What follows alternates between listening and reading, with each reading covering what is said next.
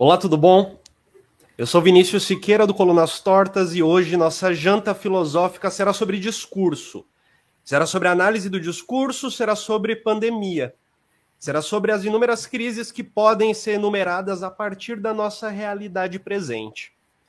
Nosso objetivo será trazer pontos e provocações a respeito dos enunciados que circulam e compõem um pedaço da situação de crise sanitária, política, econômica, enfim, que a gente vive. A convidada para bater esse papo com a gente será Amanda Santos.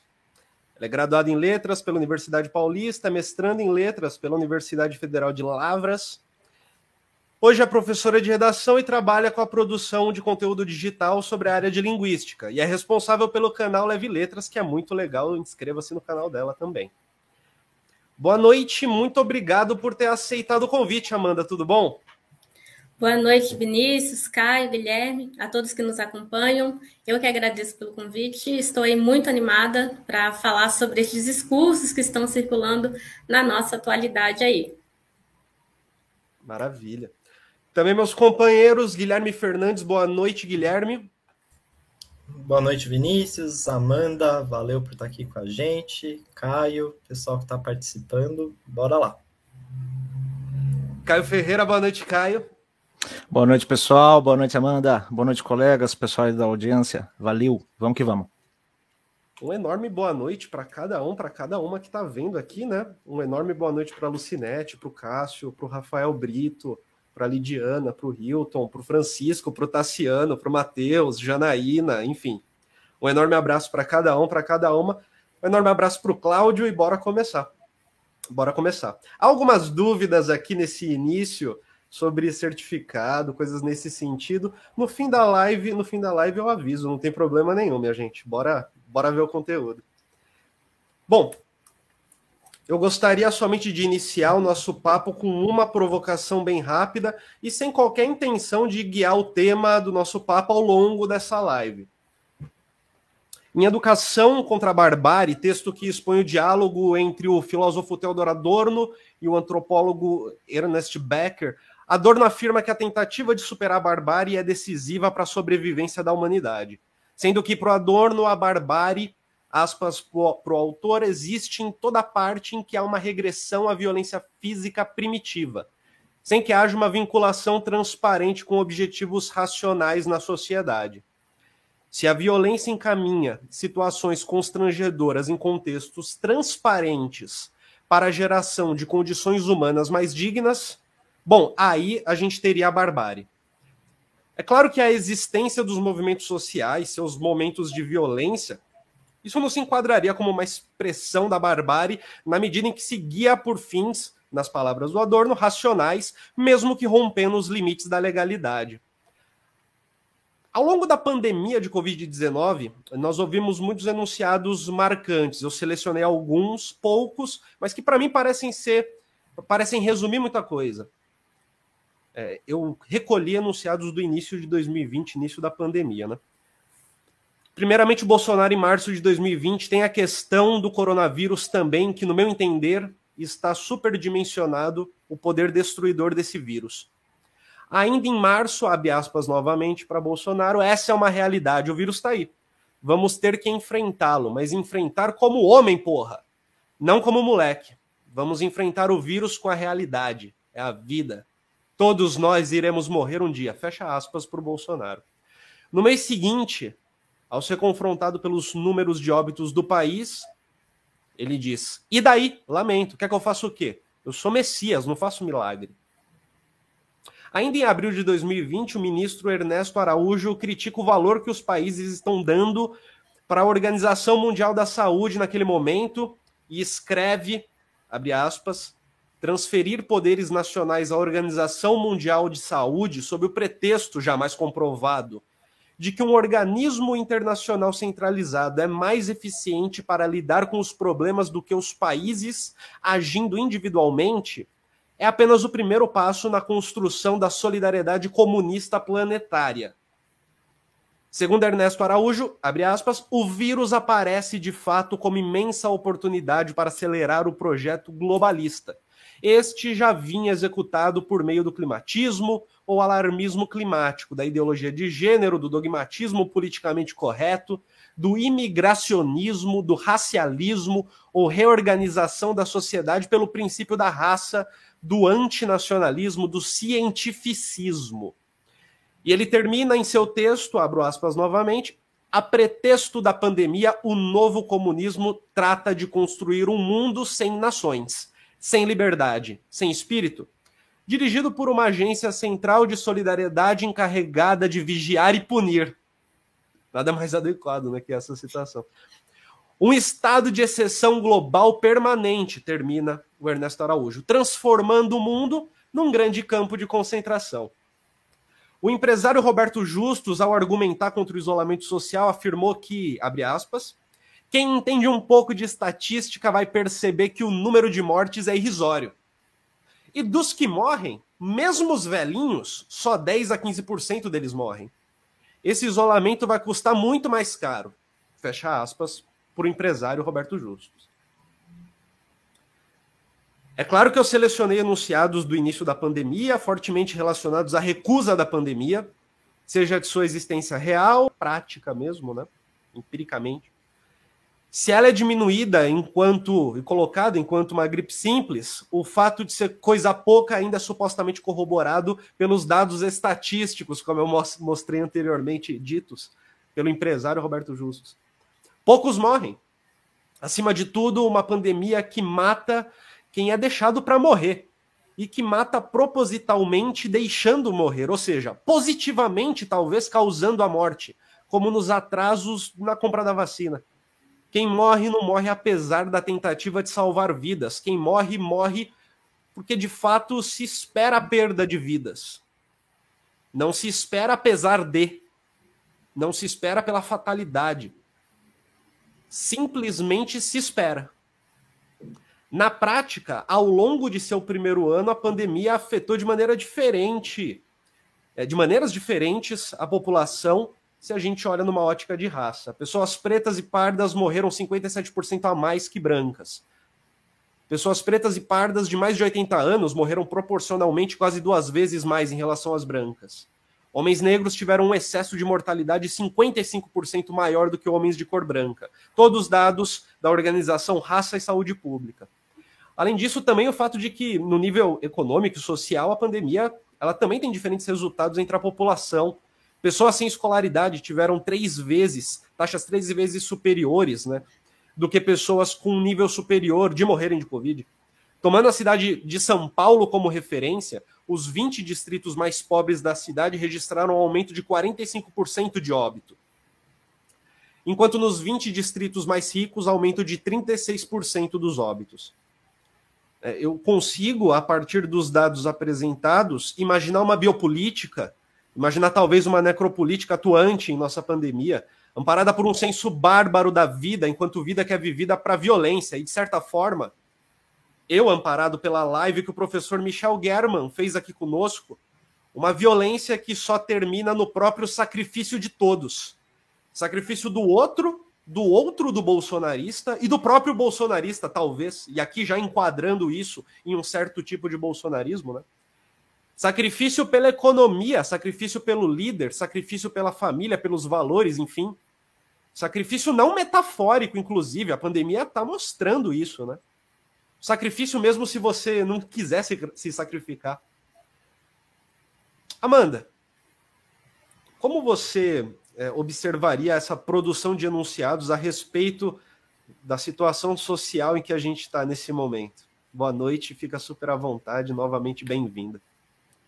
Obrigada. É, no primeiro momento, eu penso que a primeira coisa que a gente precisa falar é da instabilidade. E esse momento de instabilidade faz com que surjam certos sentimentos, e ele principalmente o medo, e que vai governar todos esses discursos. Então, dessa instabilidade, dessa incerteza, tratamento X serve, Y não serve, a eficácia das vacinas, e aí um imediatismo em que se a ciência não consegue provar em um dia, uma semana, a eficácia da vacina, já não serve. É uma coisa ruim, é melhor ficar com a cloroquina. Então, de tudo isso, a calma que talvez um dia nós tivemos se vai pelo ralo. E aí dessa instabilidade, dessa crise sanitária, econômica, política, e aqui eu ressalto principalmente a política, ela não é de hoje. É uma construção aí muito bem arquitetada, muito bem pensada, de alguns anos já, e que se construiu esse herói salvador da pátria. Um herói salvador da pátria que luta pelos seus e que, na verdade, fazem que, que o morro no nome dele, se assim dizer, por causa de nenhuma atitude tomada, e que refere o perigo iminente, o perigo que está aí na sua porta, como é esse daí, é tipo isso aí. Então, aqui a gente já vê um problema, se for por uma análise discursiva, desse sujeito não nomeado. Eu me refiro ao perigo, mas ele não tem nome. E se tem nome, se tenta se referir a um nome a ele, ele é sem argumentação, é um sujeito vazio. E aí, por isso, como a gente combate é, esse sujeito se ele não é nomeado? E aí pintou-se esse salvador da pátria que não consegue absolutamente fazer nada, e aí tem quem diz, tem quem ainda o apoia, falando: ah, mas coitado, ele recebeu uma pandemia. E aí, pandemia essa que foi sinalizada e que ele disse que era só uma gripezinha. Então, desse momento de instabilidade, desse momento de medo, pós-verdade, fake news, a gente começa a perceber como certos discursos, principalmente negacionistas, discursos autoritários, começam a circular. Então, aqui, sem querer dar uma resposta a, aos processos que estão acontecendo, eu acho que é muito mais de apontamento de quais são é, as condições de produção que permitem que certos sentidos voltem, que certos discursos voltem, discursos que não eram, que pareciam ser extintos, como o discurso que a favor do nazismo, a favor do fascismo, de que a ditadura militar foi só uma revolução, volte, e esse apagamento da memória, da história. Então, a gente precisa começar a reparar mais nesses processos discursivos que estão acontecendo, e daí a importância da, de uma análise discursiva, de entender como esses é, sentidos estão se constituindo, e, aliás, se questionar quais são os efeitos que esses sentidos construídos estão refletindo, estão produzindo na sociedade. E a gente sabe previamente, não assim, falo hipoteticamente, mas é quase uma certeza de que são sentidos de pessoas que não pensam, pessoas vazias, pessoas é, que estão ali só absorvendo essa formação discursiva, desse poderio, dessa hegemonia e reproduzindo em sua fala só garantindo mais o poder e a manutenção do status quo e desse discurso que está aí. É, é o que eu penso. Maravilha, Amanda. Muito obrigado, Amanda. É, é, eu, eu, eu, é claro que nessa introdução, nessa, nessa primeira fala, é, eu trouxe eu trouxe alguns pontos e tentei articular no sentido da gente da gente observar justamente os enunciados que acabam causando um pouco da nossa morte, né? Que acabam causando um pouco um pouco de uma tensão contra povo, talvez, uma tensão num sentido contra povo. Mas é claro também que é claro também que existem os enunciados de resistência, existem os enunciados que buscam, enfim, é, é, a, a, uhum. analisar, analisar uma situação em que a gente tem na figura centralizada na figura do Bolsonaro, mas também nos seus representantes ali um, um bolsonarismo que tenta dominação. A gente ao mesmo tempo é, não só por necessidade, mas por esperança também observar os, os, os enunciados e os os discursos, enfim, que surgem, que nascem e que funcionam talvez como uma resistência, talvez como uma contraordem, no, num sentido de esperança, mas também no sentido de reconstituição do momento, né? Como você considera a participação dos enunciados que justamente estão ali pela resistência e, de certa forma, respondem ao, ao negacionismo, né? Uhum. É, a gente sabe que em número é muito pequeno. Se nós tivermos 100 pessoas numa sala, 90 estarão no discurso desse é, negacionista, enfim, que predomina, e 10% serão a resistência. Mas no próprio movimento do discurso, e se a gente aqui pensar em informações discursivas, é nesse próprio entendimento que a gente precisa de um sujeito identificado a uma formação discursiva, nós também precisamos, e a resistência, a meu ver, se constitui nesse, nesse movimento, nesse espaço, de se contra-identificar com um espaço discursivo a essa formação, e, e aí é nesse momento que, ao constituir, e a gente tem até que ter um certo cuidado ao usar as palavras aqui, não adquirir consciência, mas transpor essa barreira e começar a agir. Então, essa, esse discurso de resistência, ele é uma resposta, mas ao mesmo tempo ele está procurando seu espaço para constituir é, uma sociedade melhor, um mundo melhor, porque tudo perpassa pelo discurso. Então, o jeito que a gente conversa, a forma que nós construímos os nossos discursos, vão também influenciar, como todos esses fatores que você disse, do social. Então, a questão da minoria, dos negros, LGBT, todos é, serão beneficiados a partir dessa mudança de paradigma aí dos discursos que circulam. E aí a resistência é fundamental. Maravilha. Guilherme, boa noite, tudo bem? Boa noite, Vinícius. Boa noite, Caio. Boa noite todo mundo de novo, dando aqui outro boa noite. É... Bom, meus comentários iniciais aqui. É... é eu queria, na verdade, fazer uma pergunta, e a pergunta vai tanto para a Amanda quanto para o Vinícius. Assim. Quer dizer, nós estamos. É eu, eu lembro, assim, de, das aulas de análise do discurso, que era sempre uma coisa, assim, meio de filigramas, de você tentar é, capturar a, as condições de possibilidade, a, ou é, o que estava um pouco mascarado, e você estudava, inclusive, a, as, os, as formas verbais que eram é, colocadas na mídia para falar de uma determinada forma, esconder outra coisa. Mas veja, a gente estava falando de um momento, pelo menos quando eu estudei análise de discurso na graduação, eu também sou formado em letras, é, de um momento em que por, as, as aberrações elas se apresentavam nas entrelinhas, né? É, as aberrações agora elas parecem não se apresentar nas entrelinhas. Quer dizer, qualquer pessoa com algum bom senso consegue notar a agressividade das falas do Bolsonaro ou a agressividade de um gesto nazista ou a agressividade da defesa de um partido nazista. Quer dizer, nós estamos num momento em que parece que o, o a, a análise do discurso já foi feita por quem está no poder. No sentido de que você é até polêmico, não há nada a ser analisado, porque está tudo ali na cara. Não há nada a ser destrinchado, está tudo ali na cara. É a pergunta para vocês dois. Que medida vocês pensam que a análise do discurso consegue captar filigramas do bolsonarismo que talvez estejam despercebidos por outras áreas do conhecimento.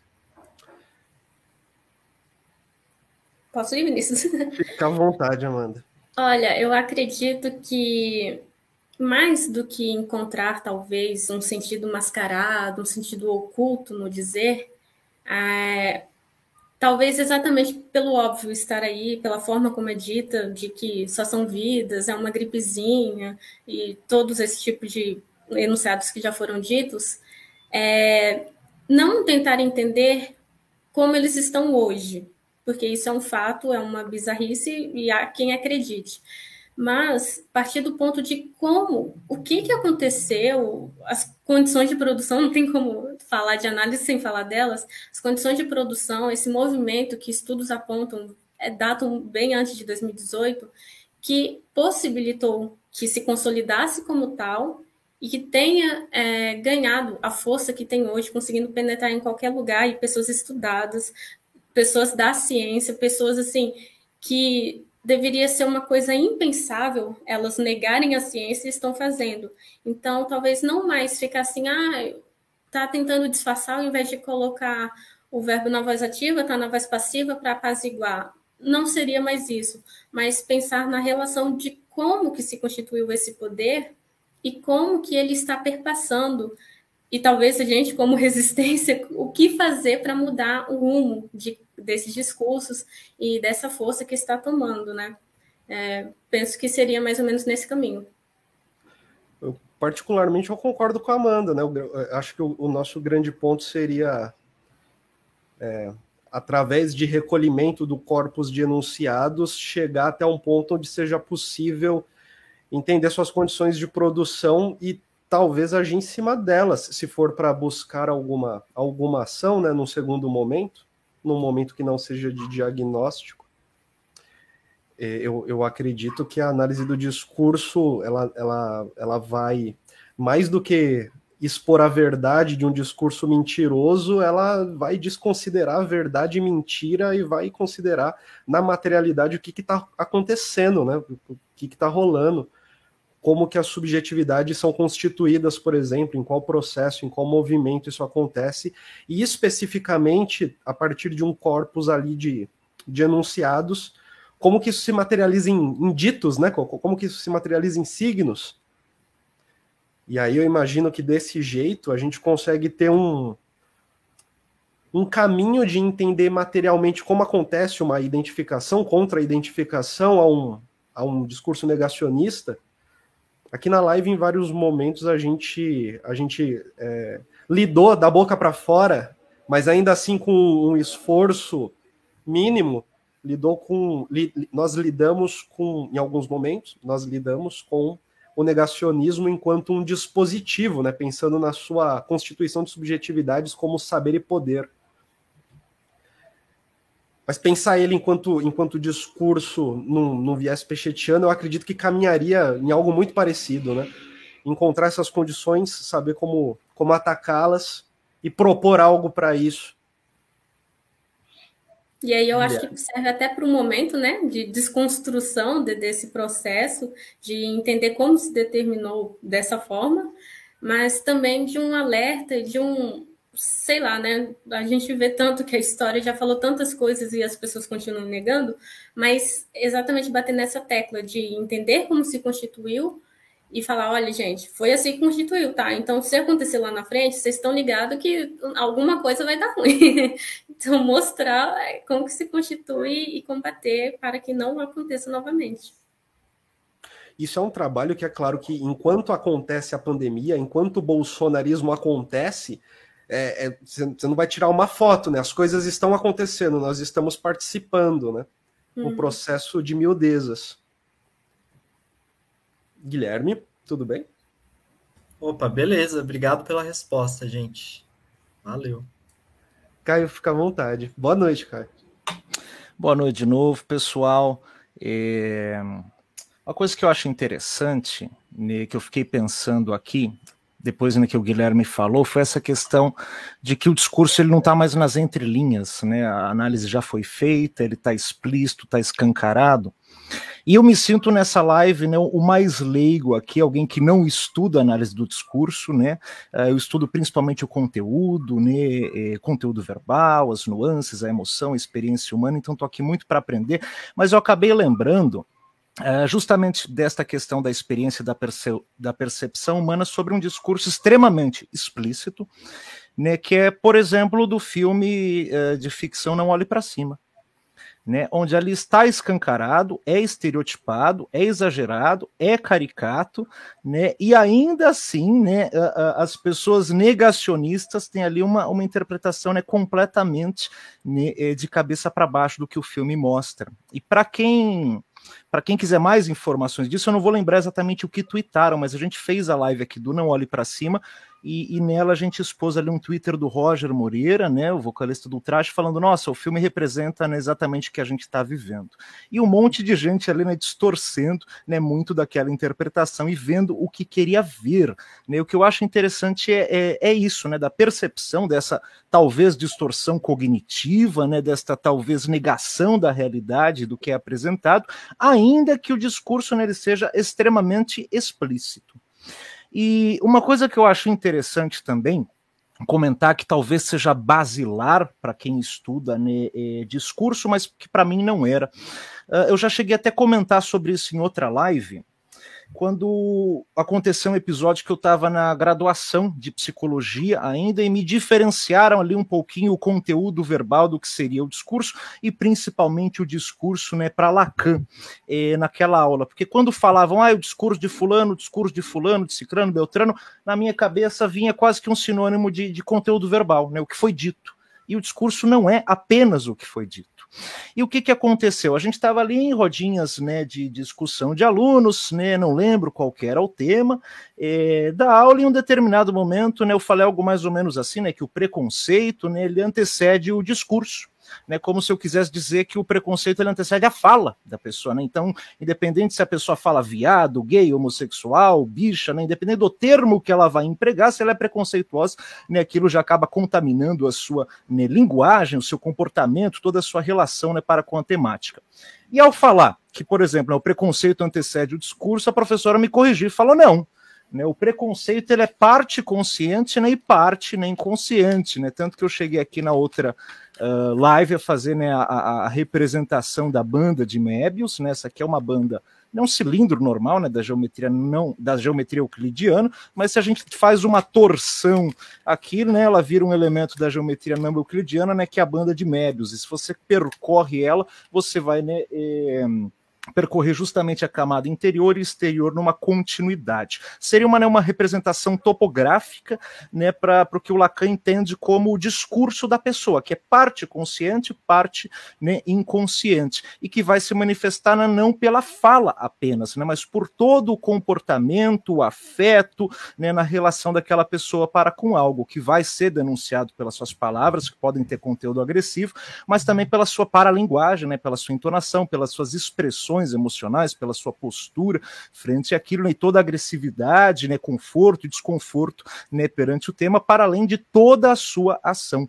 Né, e eu não sei se isso vai fazer sentido para os outros autores da, da análise né, do discurso, mas na clínica, e principalmente né, na, na clínica lacaniana, a gente tende a entender o discurso como toda essa disposição né, afetiva da pessoa né, para com o objeto, né, que, repito, é parte consciente e parte inconsciente.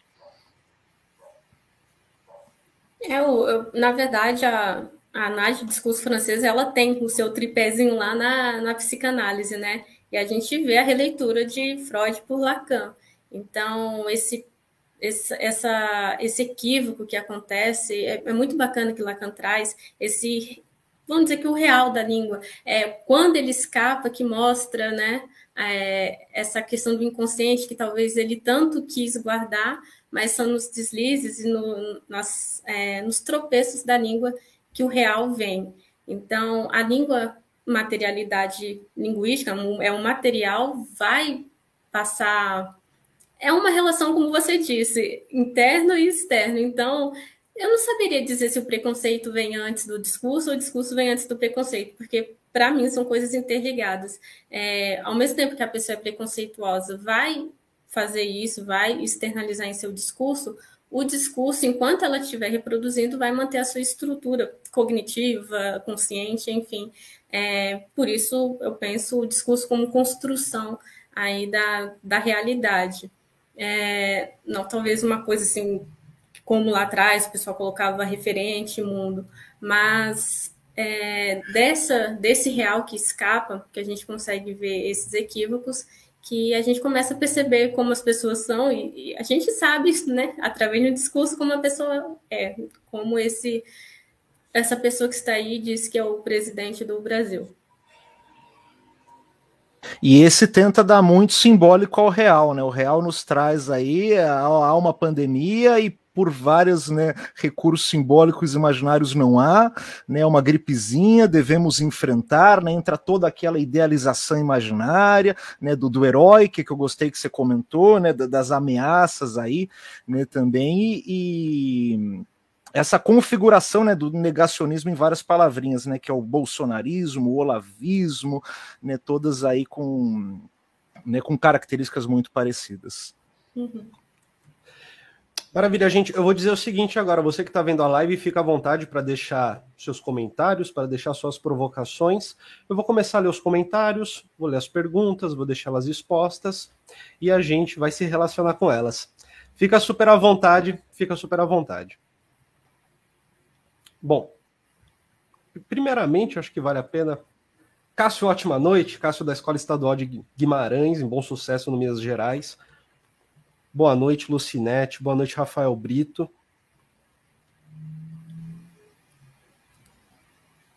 A gente teve bastante comentário. A gente teve bastante comentário de boa noite logo no início da live. Boa noite, Elaine, Samires, boa noite, Antônio, Lúcia Silva. Boa noite, Márcio Ferreira. A Janaína comenta: com tanta tragédia decorrente da pandemia, ainda há pessoas que se negam a se imunizar. É, eu, eu acho que essa, essa pergunta é interessante. É, se a gente fosse pensar tentando num primeiro passo afastar qualquer chance de simplesmente botar culpa num sujeito que não que não recebeu a vacina, que não foi até o posto de saúde e não recebeu a vacina. Tentando compreender esse esse caminho que pode levar a uma certa constituição de subjetividade que não vai até o posto concretamente, né? Que em uma de suas expressões concretas não vai até o posto, né? eu tenho a impressão de que a pandemia, no seu desenrolar, ela fez esse papel de processo de construção justamente de uma subjetividade que se coloca em risco, nas palavras de Michel German, pelo sacrifício, e que talvez eu sinto, tenho a impressão de que o ponto de não ir até, de, de não receber a vacina, talvez esteja muito, talvez esteja mu muito, mas assim, muito ligado há uma certa combatividade a, a, valores, uma combatividade a valores que talvez se oponham à família, que talvez se oponham à, à religião, se oponham às esferas da esfera moral da vida, se oponham a esferas de, de vida cotidiana. E que no fim essa expressão material se dá não indo até o posto de saúde, não recebendo a vacina, mas dentro desse, desse complexo de, de negacionismo, como o Caio tinha comentado anteriormente, bolsonarismo, olavismo, palavras que a gente pode ter para combinar esses elementos e entender que neles há um negacionismo presente, né? Sempre que a gente fala sobre eles, de alguma maneira a gente fala sobre isso. É, deixa eu perguntar, Amanda, é, especificamente como você observa essa essa essa presença de uma subjetividade que na sua constituição por algum motivo, o sacrifício, nesse sentido específico que eu estou dando, né? O sacrifício, ele, ele não, só é uma, é uma marca, como talvez seja um objetivo. Acho que a gente tem dois pontos aqui. Primeiro, a gente não pode negar esse momento, para citar Bauman, pós-modernidade e da pós-verdade. Então, muito mais do que ligar um discurso real da ciência, que a vacina tem a sua eficácia, tem as diversas doses de reforço, eu vou de acordo com as minhas crenças. E quando tem uma figura do herói ali pintada, construída, e ele reforça que é só uma gripezinha, que não precisa tomar, ele não tomou, enfim, diversas outras pessoas que aí, são famosas, celebridades, não tomaram, é, esse sujeito pensa, pô, se a pessoa que eu admiro, esse herói da pátria, não tomou e ele ainda está com discursos que vão contra a vacina, por que, que eu vou tomar? Então, eu penso que é mais uma, talvez um movimento de rebanho em que esse sujeito já é um sujeito que ele quer se identificar com o grupo. E esse grupo é esse grupo do bolsonarismo. E ele se insere nesse grupo, se sente pertencente a uma família grande e aí entra também essa questão do discurso religioso, do chip, de que é coisa da besta, e vários enunciados que nós vimos circular. E isso vai construir esse, essa subjetividade, esse sujeito que quer, no momento de pós-modernidade, de relações líquidas, de relações tão é, efêmeras, eu preciso me relacionar a um grupo, eu preciso me sentir pertencente a um grupo. E não importa se ele é bom ou se é ruim, se eu acredito nessa figura do herói que foi pintada e ele vai de encontro aos meus valores, por, por que, que eu vou querer saber de ciência? Por que, que eu vou querer saber das estatísticas? Eu vou a favor do que favorece a minha opinião, a minha crença, é isso que importa. Então é mais uma questão de querer pertencer e querer é, constituir, talvez se constituir como resistência dessa pessoa que luta pelos seus valores um, um, processo de identificação que vários termos meio que já estão lá. Então, nesse Isso. processo de identificação, é, a, a, coisa se desenrola mais fácil. Uhum. É, porque como que a gente vai se explicar? Às vezes eu me questiono, eu falo, gente, não é possível que só eu vou contra essas coisas, a gente parece que não é ninguém, a gente somos pontinhos, a gente somos, né? Nós somos pontinhos soltos num mar enorme. E aí a gente fica, caramba, será que eu estou do lado errado? E aí, quando começa a perceber essa questão da subjetividade, se identificar com o grupo, querer pertencer a algo, é, esse sujeito vazio vai se identificar com o que ele considera verdade para ele, né? E não dito na ciência, enfim. Então é muito mais fácil de manipular e de constituir um grupo. Maravilha, maravilha.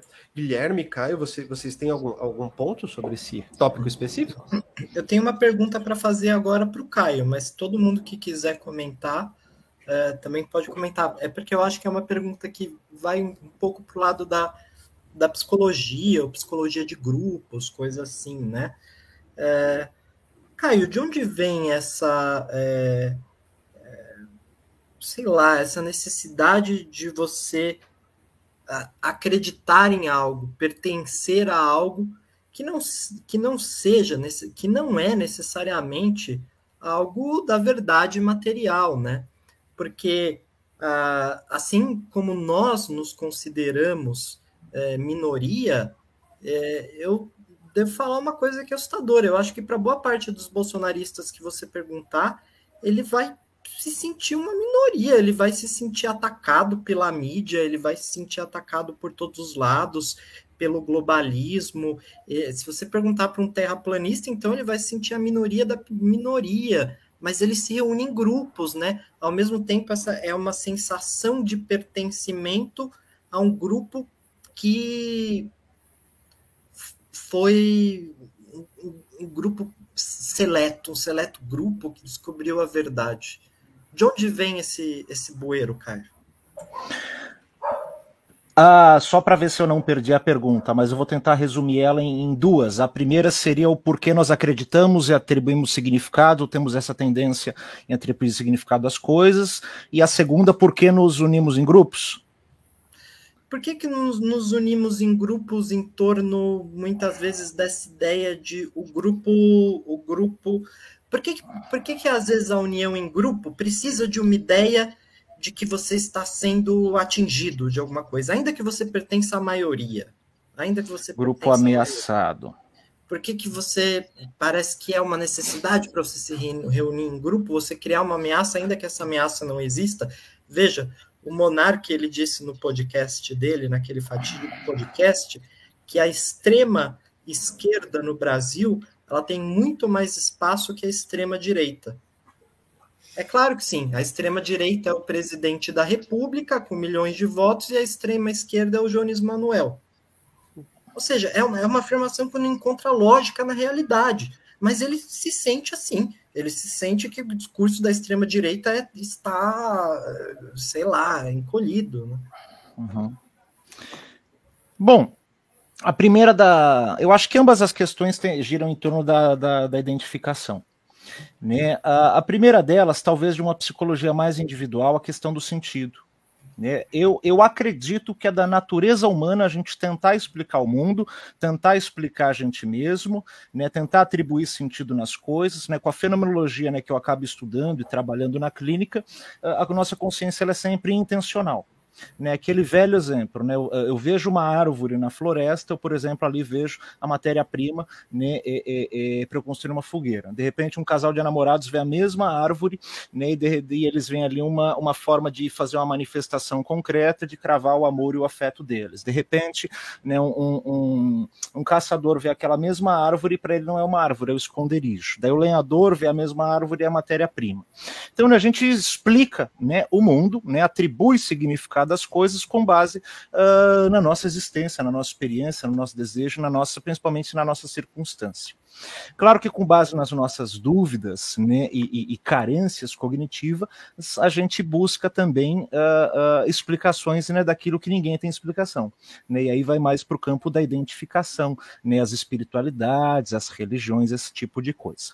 Já o fenômeno de grupo, eu acho ele interessantíssimo, que ele é diferente da psicologia né, individual. É, e acredito que, que tem textos clássicos como o, o, Psicologia das Multidões, do Gustave Le Bon, e o próprio Psicologia das Massas e Análise do Eu, do Freud, que super vale a pena o pessoal conhecer. E pode até começar pela Psicologia das Massas e Análise do Eu, do Freud, que ele vai dar até uma revisada no Le Bon. Mas no fenômeno de grupo, é, é importante que haja uma coesão grupal, da qual as pessoas deixam de ser seres assim distintos, né, com as suas uh, vontades individuais, com as suas idiosincrasias, com os seus traumas, com né, as suas dificuldades de circulação e passem a constituir uma massa homogênea. Né? Essa massa homogênea vai eleger ali os seus valores, os seus princípios, e as pessoas desse grupo né, vão gritar aquilo sem dúvida de que aquilo é verdade. É fundamental também que em um grupo exista a presença de um líder. Né? Todo grupo ele tem né, a presença de um líder. E quando a gente estuda grupos, vai desde os processos de identificação mais básicos, como por exemplo uh, os fenômenos das primeiras escolinhas, né? A gente fala ali de primeira infância, onde geralmente a criança, né, primeira e segunda infância, a criança está com os pais e familiares.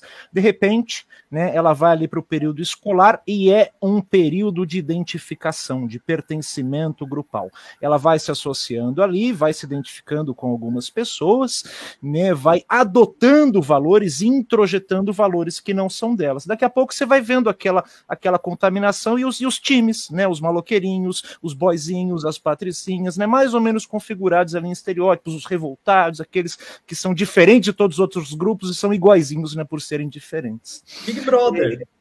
É, o Big Brother.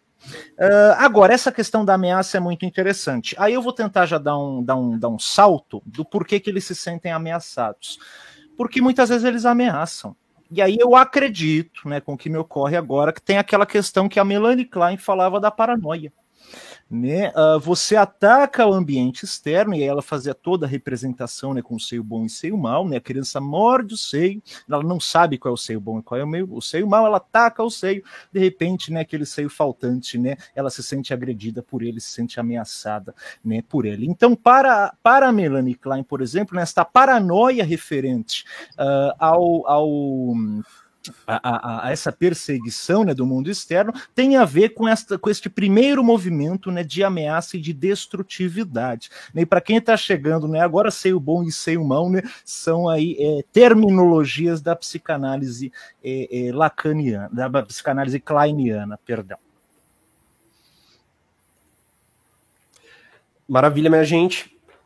Ah, perdão uma coisa dessa desse comentário aí que eu esqueci de, de comentar. Eu fui direto na pergunta do, do Guilherme, mas é, eu gostei desse comentário da Janaína, né? Com tanta tragédia decorrente da pandemia, ainda pessoas se negam a se imunizar. Eu acredito, Janaína, que tem uma, uma, uma questão assim de, do, do discurso social, né? É, é, republicano, uh, da desconfiança que foi empregado né, com, com o presidente, com né, o Ministério da Saúde, né, com toda essa desconfiança sobre a pandemia, sobre o potencial destrutivo do vírus, né, sobre a, a, a, a aplicabilidade né, e a imunidade das vacinas, sei nem se, se essa palavra que eu, que eu utilizei existe, mas é um discurso da desconfiança. E as pessoas né, uh, elas são assim bombardeadas massivamente pelo governo federal, né, em pronunciamentos oficiais e extraoficiais, né, de que a vacina uh, é menos confiável do que a cloroquina, por exemplo. A gente teve, né, no Ministério da Saúde uma tabelinha ali medonha, escrota, ridícula, falando que cloroquina sim e vacina não. Isso é péssimo, né? Um, isso é criminoso. E agora, é, em exemplos assim mais próximos meus, um fenômeno que eu pude observar, uma conhecida minha tomou primeira e segunda dose da vacina e na hora de tomar a terceira dose, né, ficou desconfiada, acha que não deve tomar porque tem uma, uma amiga médica uh, que tomou as vacinas e está internada tendo sintomas graves. Esse é o tipo de fenômeno individual que esse discurso é, é, da desconfiança acaba potencializando. Né? O, que, que, a, o que, que a gente precisa pegar? Precisa pegar análise de massas para essa questão de pandemia. Olha a tabelinha medonha aí. Eu já, já, a gente já, já, já, ilustra ela. A gente precisa pegar essa questão de massa. A partir da, da, da, imunização coletiva, a partir das vacinações, qual é o perfil de pessoas que está internada né, com sintomas graves? Quem está sendo internado? Porque se a gente pegar assim, os casos individuais, que é o que este né, discurso da, da, da, desconfiança tenta fazer, a gente vai é, é, é tentar justificar que as pessoas né, não se vacinem, pegando, por exemplo, né, o infeliz exemplo né, do Tarcísio Meira, né, no querido e saudoso ator que se vacinou e infelizmente né, faleceu. As pessoas precisam entender né, que a, a, a, a vacina ela vai diminuir drasticamente esta roleta russa da probabilidade de você ter sintomas graves. E eu acho engraçado também uma coisa, e aí entra a questão da construção da, dos enunciados, das manchetes de jornais. Fulana foi internada em estado grave, tomou as duas doses. Então, assim, tem essa necessidade de informar que foi internado, que morreu, e informar que tomou a dose. A gente sabe que as vacinas que tem, elas não impedem de pegar o vírus. A, a função dela, vamos assim dizer, é de retardar, de diminuir os sintomas, né? Mas não. Então, eu acho que também essa questão que você falou do, do grupo, tem uma questão do medo da ameaça. Se eu me sinto. É, se tem um medo ali, eu posso ter o todo o direito, esse medo vai me dar a garantia de que eu posso atacar os outros grupos. E aí é um indivíduo que está perdendo a sua individualidade, e aí nesse perder a sua individualidade, quando ele observa um coleguinha, o João da esquina, que tomou a dose e ficou ruim, serve para todo mundo. Não é um caso isolado, serve para todos, se aplica a todos, né? Então, é, é uma coisa muito perigosa que era aquele, aqueles exemplos que o Bolsonaro dava no começo, para a cloroquina. Ah, eu tomei e fiquei bom, não sei quem tomou e ficou bom, né? Desconsiderando né, justamente os dados revisados por pares e pegando esses exemplinhos individuais para fazer toda a lógica. É. Francisco Rodrigues ele diz: tais discursos de ódio atacaram até mesmo o direito à democracia, né? a chance da gente poder viver num, num lugar democrático. E o Matheus Silva, ele vai colocar uma, uma questão interessante. Assim, Matheus, esse tema que você colocou, ele valeria uma live, valeria uma, um trabalho extenso também. E, e existem, existem alguns livros que, que traçam um pouco desse histórico. Né? O Matheus ele diz o seguinte: ó, gostaria que, que falassem sobre o perigo desses discursos neonazistas emergentes porque é um perigo, como quando foi um perigo, temos exemplos históricos de discursos que se materializaram em opressão. Acho que o integralismo é o primeiro que a gente pode falar a respeito com, inspi com inspiração fascista né, no Brasil, no início do século XX. Talvez, Guilherme, gostaria de me corrigir? Ah, não, não, sim, sim. Eu, eu com, com inspiração fascista, certamente. Certamente. Acho que o integralismo, ele, ele foi o primeiro. É que o integralismo, ele também absorveu muito da ideia da, da própria Primeira República Brasileira, né? A ideia de progresso da Primeira República. Como, qual era o progresso que o Brasil queria, né? Sem necessariamente colocar em jogo algo relativo à raça talvez. Sem, sem ser o ponto principal, como é no nazismo, né? Como a ancoragem do, do fazer morrer do nazismo é relativa à raça, né? No, no, enfim. É, na verdade, o, a Primeira República Brasileira tinha menções é, de, de é, questões raciais muito fortes, inclusive do ponto de vista dos seus códigos mesmo, assim, os, o Código Penal da Primeira República, ele era um código racista, né? Porque ele dizia, por exemplo, se você praticasse capoeira, capoeira era crime. Capoeira era praticada por negros, né? É, então, acho que a, a, Primeira República, ela, ela, já, ela traz até bastante explicitamente a questão da a discussão da raça aqui no Brasil com essa ideia dos negros como raças inferiores veio muito a calhar, sobretudo após o fim da escravidão.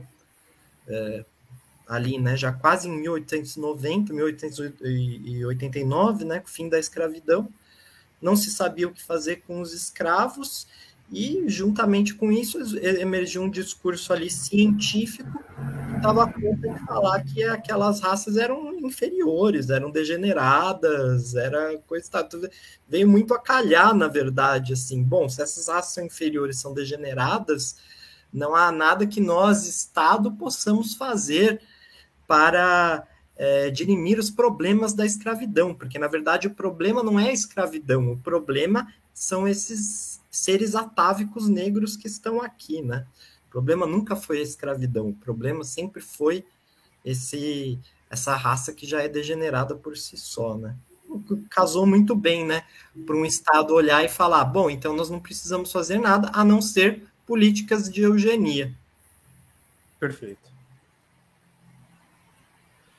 A Elaine comenta: as aberrações estão escancaradas agora, já deixaram as entrelinhas há muito tempo. Você acha que o papel do silêncio agora ele tem algo relativo a uma certa resistência, Amanda? O papel do, do ato do silêncio, do ato do não falar?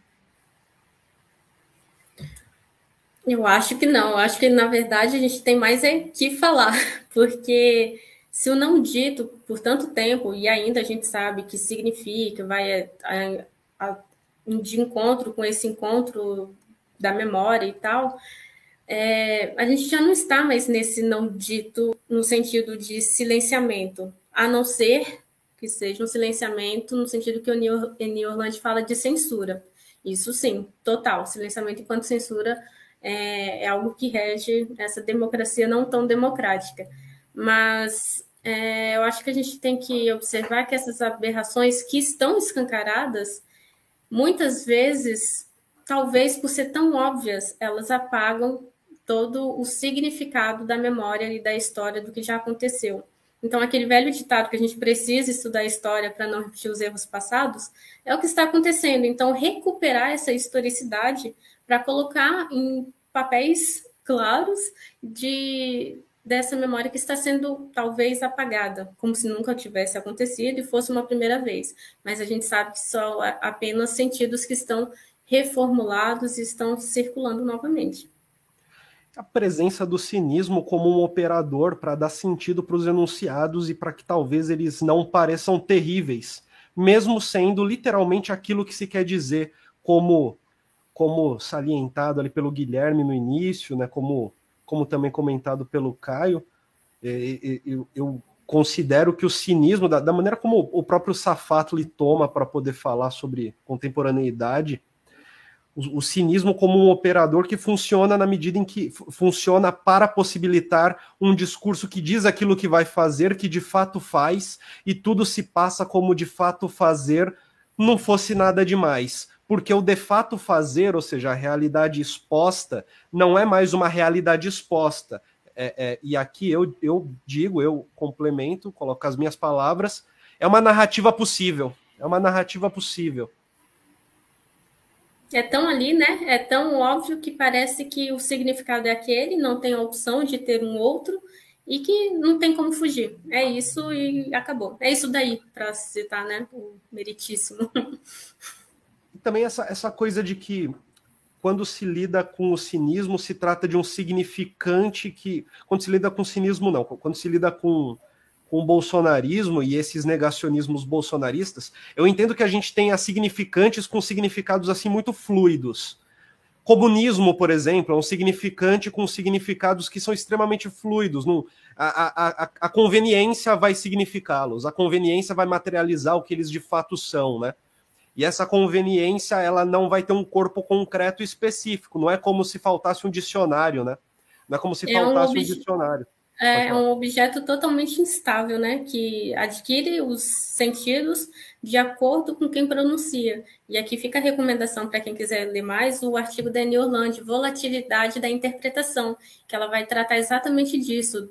Nesse tempo de pandemia, nessa, nessas condições de produção, o real, é, o discurso ali, ele é reproduzido tantas vezes que parece que dilui. O imaginário dilui, o real dilui, e a cada hora está significando e ao mesmo tempo não significando, né? Perfeito. Caio, Guilherme, desculpa, é, temos, temos, temos pontos? Caso queiram, vou seguir para o próximo comentário. As pessoas negacionistas mentem, acreditam em suas próprias mentiras. Eu não, não, não sei se eu diria mentira assim de cara dura. É que elas acreditam no que falam, né? Todos nós. É mais uma espécie de, de tá delírio, né? A, a, mentira ela é, uma, ela, é um, ela é um ato consciente, né? Deliberado de, de enganar.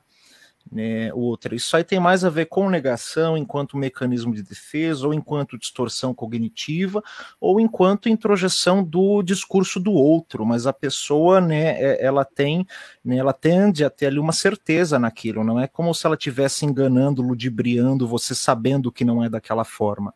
Né? Existe uma honestidade. Existe uma honestidade delirante, né? Uma honestidade né, bem, bem eh, não, não razoável. Perfeito. Isso é importantíssimo, isso é importantíssimo. É, a compreensão de que existe uma honestidade no ato não razoável, é, eu imagino que seja um ótimo passo para a gente não individualizar culpas para fenômenos como esse, né? Eu ia falar isso. Se, se você vai para esse lado, você vai ter que individualizar um por um que está agindo de má fé, né? Mas não é exatamente isso, né? Perfeito. O James Oliveira comenta: as narrativas bolsonaristas perfazem a necrolinguagem do fascismo em curso. Ele continua. O desgoverno tem triturado corpos alimentando discursos de ódio e discriminatórios de cunho neofascista. De fato, o, o, o, desgoverno tem triturado corpos alimentado discursos de ódio e discriminatórios de cunho neofascista. Eu acredito que as estatísticas a respeito da subida de grupos neonazistas no Brasil nos últimos anos é, possa ser interessante para a gente até exemplificar isso. Eu vou até buscar essa ilustração para a gente compor esse comentário do James. É, Guilherme, ou Caio, Amanda. Quando eu chamo os três, eu sei que eu faço uma coisa horrível, porque quando eu chamo os três é como se eu falasse, vão lá. Eu sempre vou pela linha, é, é, James, de que ah, o discurso ainda é discurso. Há um quê de um discurso de defesa, de segurança, de doutrina de segurança nacional, de defesa da população, sabe? Eu sempre vou. Não sempre, né? Mas eu tenho uma tendência aí por essa linha, assim, de que tudo que Bolsonaro se, se apresenta como defendendo alguém, quando ele, quando tem grupos que morrem, é, é como se aqueles grupos tivessem que morrer para que uma outra parte da população vivesse mais, melhor e plenamente, né? Quando tem é, mortes na periferia, massacre no Jacarezinho, que o Estado apresenta para a gente é que é uma lógica de defesa, uma lógica de segurança, sabe? Em última medida, de estabelecimento da paz social, né? É, e não um, um discurso ou uma apresentação pura e simplesmente como uma máquina mortífera. Eu acho que um discurso de máquina mortífera nem daria tão certo quanto um discurso que, na verdade, está protegendo para melhorar a sociedade até. Isso também é sensacional, porque, de certa forma, aquilo que se utiliza de técnica, de ferramenta para manter a vida, vamos pensar numa coisa prática, não sei, aplicativo de delivery. Em defesa da vida, você tem justamente, existe justamente um exército de trabalhadores que, querendo ou não, ficam dispostos à morte, né? É, eu, eu sinto que toda maneira de, aos poucos, promover o trabalho como se fosse o jeito de garantir a vida e não compreender que nesse momento talvez o Estado tenha que ser o responsável por de fato entregar as condições de vida da população. É, eu, eu acredito que caminha muito para uma consideração de um. Em defesa da vida de quem de fato precisa viver, existe um exército que pode morrer. Mas eu, sinceramente, não consigo entender como um exército de trabalhadores que é deixado para morrer, mas como um exército que faz parte, talvez, de uma conta já feita, que, que pode morrer mesmo, pode positivamente morrer, pode morrer. Pode no sentido, de fato, é, a gente tem essa parcela aqui que a gente assume que morre. Se essa parcela inteira morrer, tudo bem, tá assumido. Se uma parcela menor do que isso tudo morrer, ok, foi, foi bom, então. qual é o sentido, por exemplo, da necessidade de se criar, de, de existir, de se criar não, mas de existir é, enunciados que ao valorizarem um trabalho individual e um certa, uma certa subjetividade empreendedora de si, num momento de pandemia em que a vulnerabilidade está no seu pico para qualquer trabalhador. Porque o, o, modelo de trabalho mais vulnerável é aquele que parece ser o mais libertador no momento de pico de vulnerabilidade trabalhadora, né?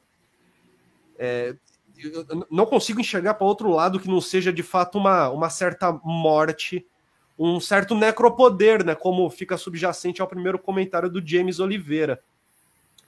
E eu emendo esse comentário que eu estou fazendo com o Ailton, que diz: Olavo de Carvalho foi o maior filósofo brasileiro dessa geração. Ele estava a anos-luz de distância dos filósofos stand-uppers de hoje, né? Como os filósofos stand-uppers de hoje, como quem que a gente pode citar aqui? Igor Guimarães? Afonso Padilha. Danilo Afonso Gentili. Padilha. Vários filósofos stand-uppers. Ailton, obrigado pelo seu comentário, cara. Boa noite. e o Agra tá arrebentando também. O Agra tá bom. Matheus pergunta: será que conseguiríamos mapear esses negacionismos? Olha, é, Particularmente, na minha experiência, lendo os artigos disponíveis sobre análise de discurso e pandemia, existem esforços justamente para mapear essas diferentes, é, é, esses diferentes funcionamentos do negacionismo e relacionando muitas vezes, e aqui pensando mais num, num viés Foucaultiano, relacionando com biopolítica ou com necropolítica em vários momentos. Esse trabalho está em curso, né? Fica à vontade, Guilherme. Ah, eu tenho algo a dizer sobre isso, Matheus eu diria, a grande deep web é, e que torna o, a tarefa de mapear esses negacionismos hercúlea, muito difícil mesmo. É, e que foi o WhatsApp há um tempo, é, mas o WhatsApp adotou algumas medidas é, de contenção de mensagens, de modo que o WhatsApp, ainda como esse microsistema ele ainda é importante de para disseminar negacionismos. Mas o Telegram ele permite grupos de até 200 mil pessoas em um grupo de 200 mil pessoas.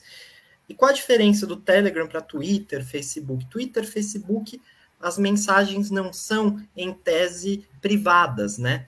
É uma rede que você compartilha ali e a rede tem as suas diretrizes. Se você extrapola aquelas diretrizes, você pode ser pego. Pode ser pego, inclusive, muitas vezes pelo algoritmo da rede. Eu já tentei é, fazer um, uma vez eu fiz um vídeo no meu canal no YouTube, eu coloquei a palavra vacina na descrição. O YouTube já me deu tanta burocracia que eu falei, putz, deixa eu tirar a palavra aqui. Quer dizer, é mais fácil, né?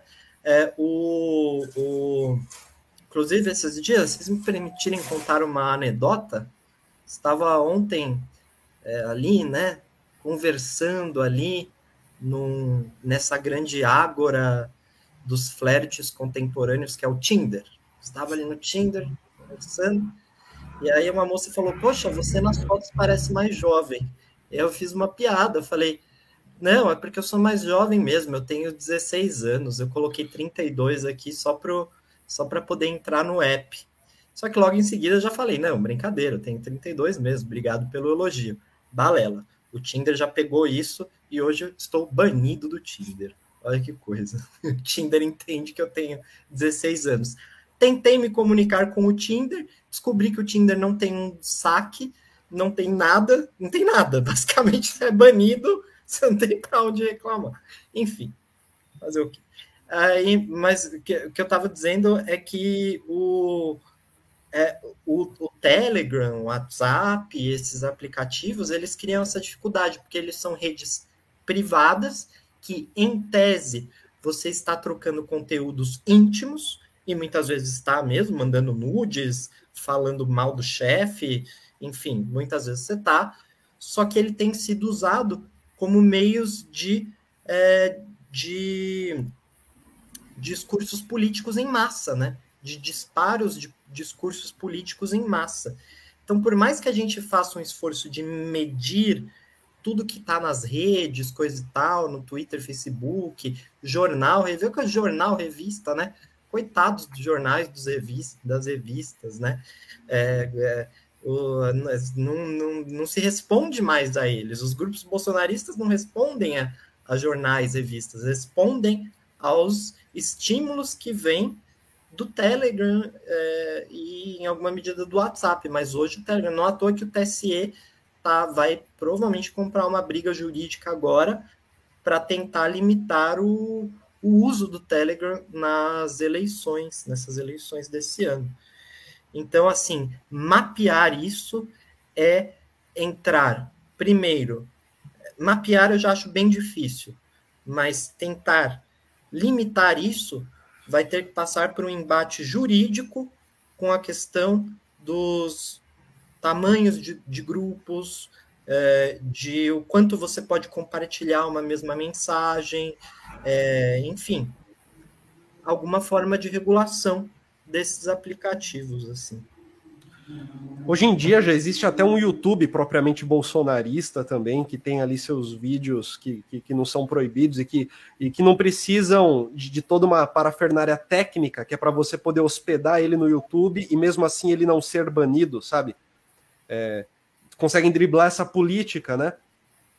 Eu vou colocar um comentário, gente, uma provocação para nós, nós quatro, da Marli. A Marli, boa noite, Marli. Ela diz: Caros, temos na cultura judaico-cristã o acolhimento do sofrimento como um valor.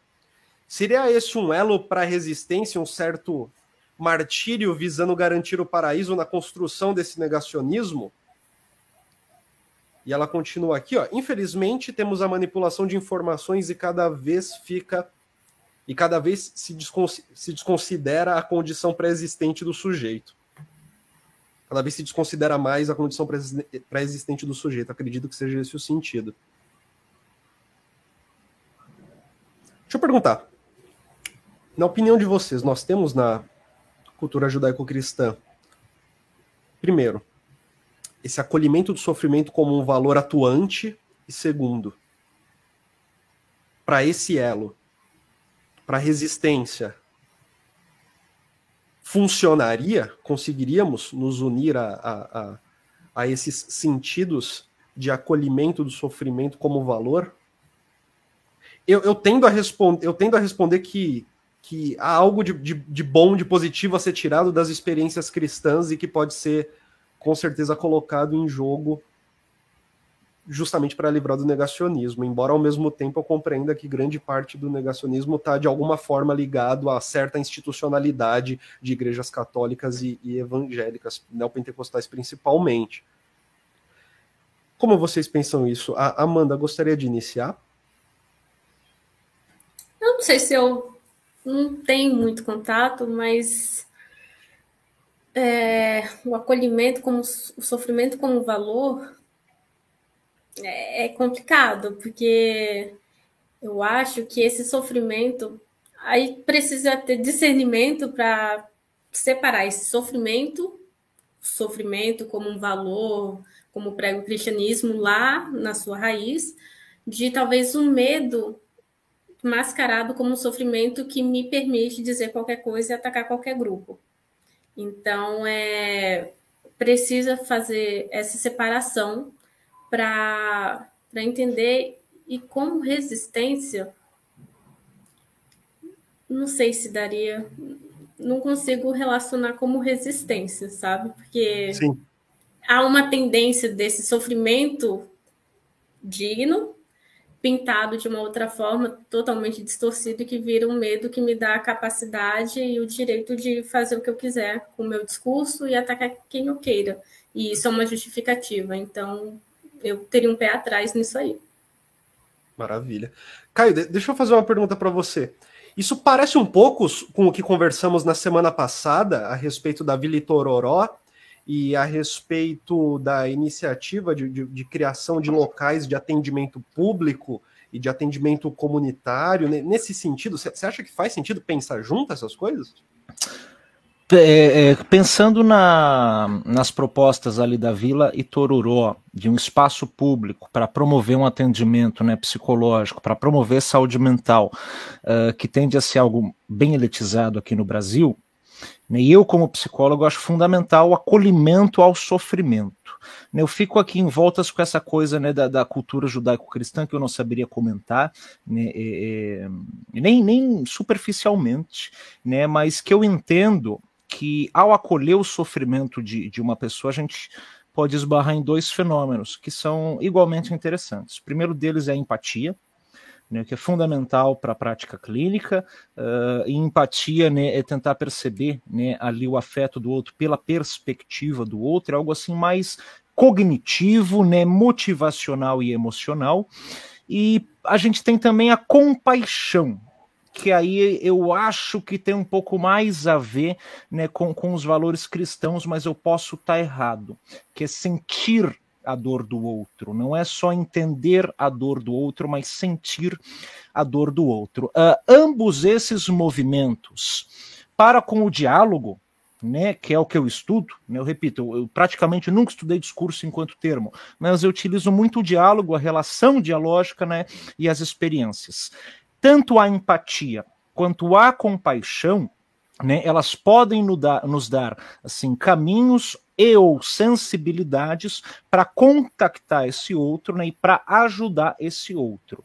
Né? Uh, a depender da, da, compaixão, ela vai tocar coisas nossas, isso pode paralisar a gente também, mas ela pode levar insights e a percepções do outro que a gente não teria se a gente não tivesse acessado uh, aquilo. Né, esses sentimentos, tanto da empatia quanto da compaixão, são extremamente vívidos e só conseguem né, nascer é, numa relação dialógica. É, lidando com gente do ponto de vista né, pessoal e individual, a minha base é o diálogo.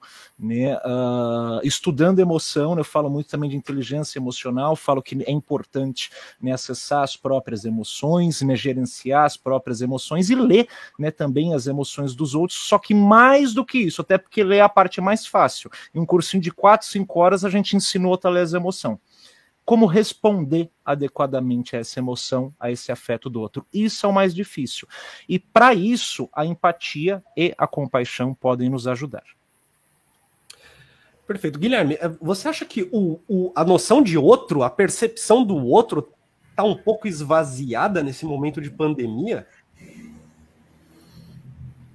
Eu vou, vou, antes de responder a sua pergunta, eu vou só falar a forma como eu entendi a pergunta da Marli porque eu entendi de uma forma totalmente diversa. É, eu entendi a pergunta dela, primeiro, ah. ela apontando uma crítica é, aos, a, a, esse valor judaico-cristão ocidental da abnegação, é, e é, se esses valores não criariam um elo para a resistência às vacinas e um certo martírio dessa população que nega os efeitos da ciência, visando garantir algo melhor no paraíso. Gente, eu entendi a pergunta dela assim, desde a primeira Responda vez. Responda essa pergunta.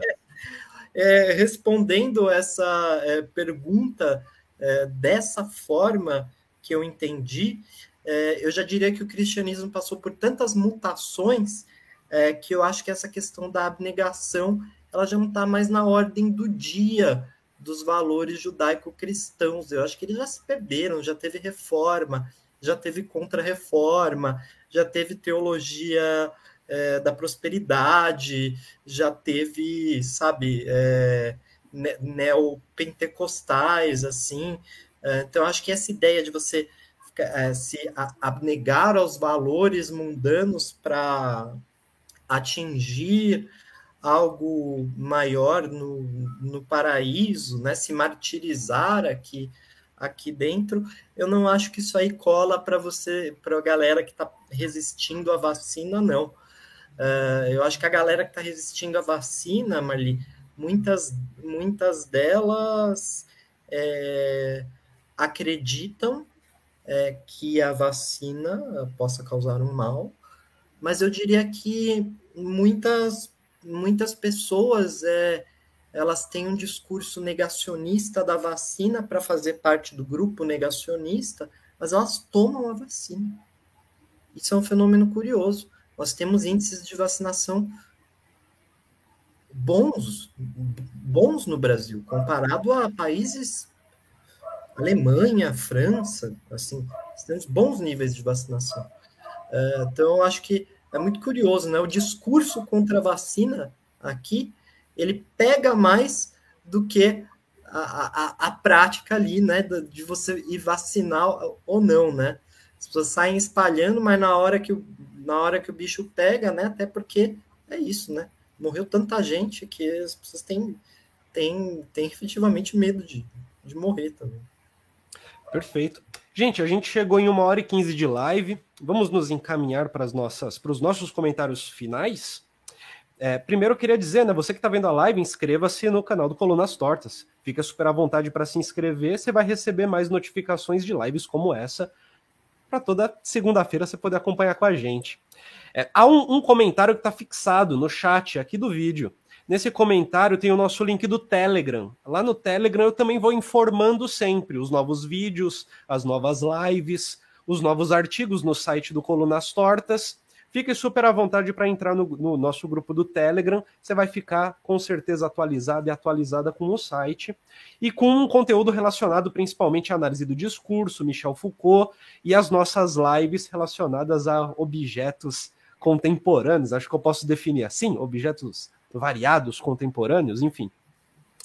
Para ir para o último, para ir para o nosso, nosso último bloco, para a gente dar os nossos últimos comentários, eu só queria antes disso, só antes disso, colocar alguns alguns outros comentários bacanas. A Lidiana ela manda massa demais esse evento, por mais desse no canal e gratuitamente como está acontecendo agora, bastante enriquecedor. Toda segunda, diz... toda segunda, às sete e meia, neste bate-horário, neste mesmo bate-canal. A Snella diz: agradeço aos organizadores por nos proporcionarem tão rico momento. Obrigado você, Snélia, por estar aqui, né? Claro. E a gente tem um, um comentário, um insistente comentário do Ailton. Vacina! Vocês não acham perigoso vacinar em massa? Sendo que pularam e aceleraram etapas científicas para comprovação de quaisquer efeitos colaterais? Podemos acreditar nessas ciências cegas assim?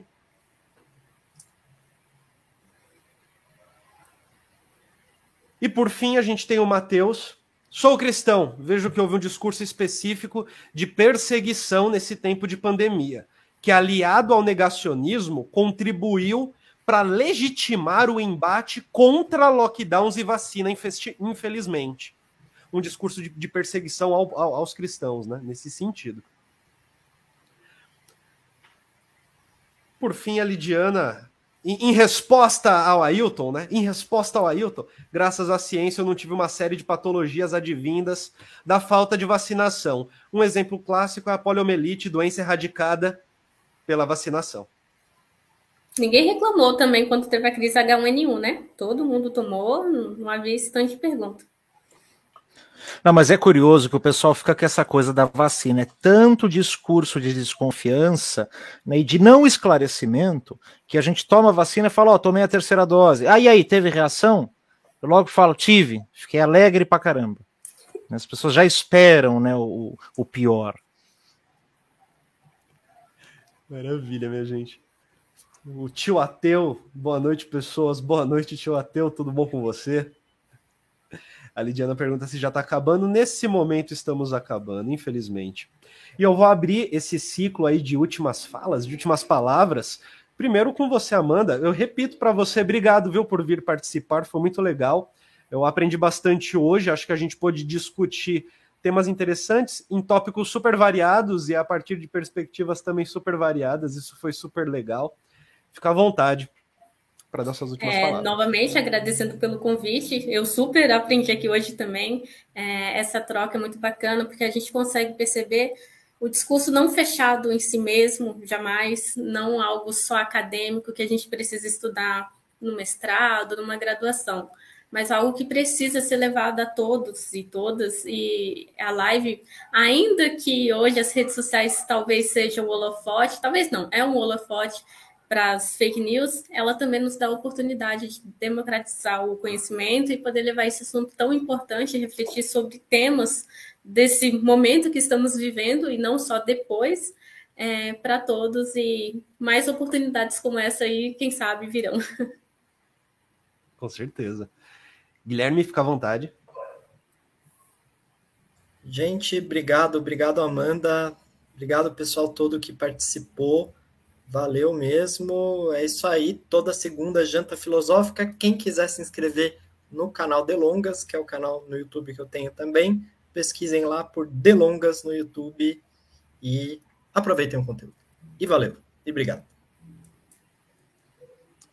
Show de bola, isso aí, obrigado. Quem acompanhou aí, obrigado, Amanda, pelo aceite. Demais essa janta. É... E, bom, já que eu falei um pouquinho do Freud, do Psicologia das Más e Análise do Eu, vou trazer um trechinho aqui curto, né? Caso alguém se interesse pela leitura, abre aspas. A massa é impulsiva, volúvel e excitável. É guiada quase exclusivamente pelo inconsciente. Os impulsos a que obedece podem ser, conforme as circunstâncias, nobres ou cruéis, heróicos ou covardes, mas, de todo modo, são tão imperiosos que nenhum interesse pessoal, nem mesmo o da autopreservação se faz valer. Fecha aspas, Psicologia das Massas e Análise do Eu, página 25, edição da Companhia das Letras. Brigadão, pessoal. Até segunda que vem. Para você que viu essa live até o fim, não tenha dúvida que segunda que vem a gente vai estar tá aqui vivinho, falando sobre outro tema. Logo menos já vai estar tá definido, vocês já vão saber. Novamente, vão para o Telegram para acompanhar as nossas atualizações, para saber cada tema que a gente fala, toda semana, toda segunda, sete e meia da noite aqui no canal. Fica à vontade para se inscrever no Colunas Tortas, para participar do clube de membros e ter acesso a séries de vídeos exclusivas, principalmente relacionada a Michel Foucault. Boa noite e boa janta.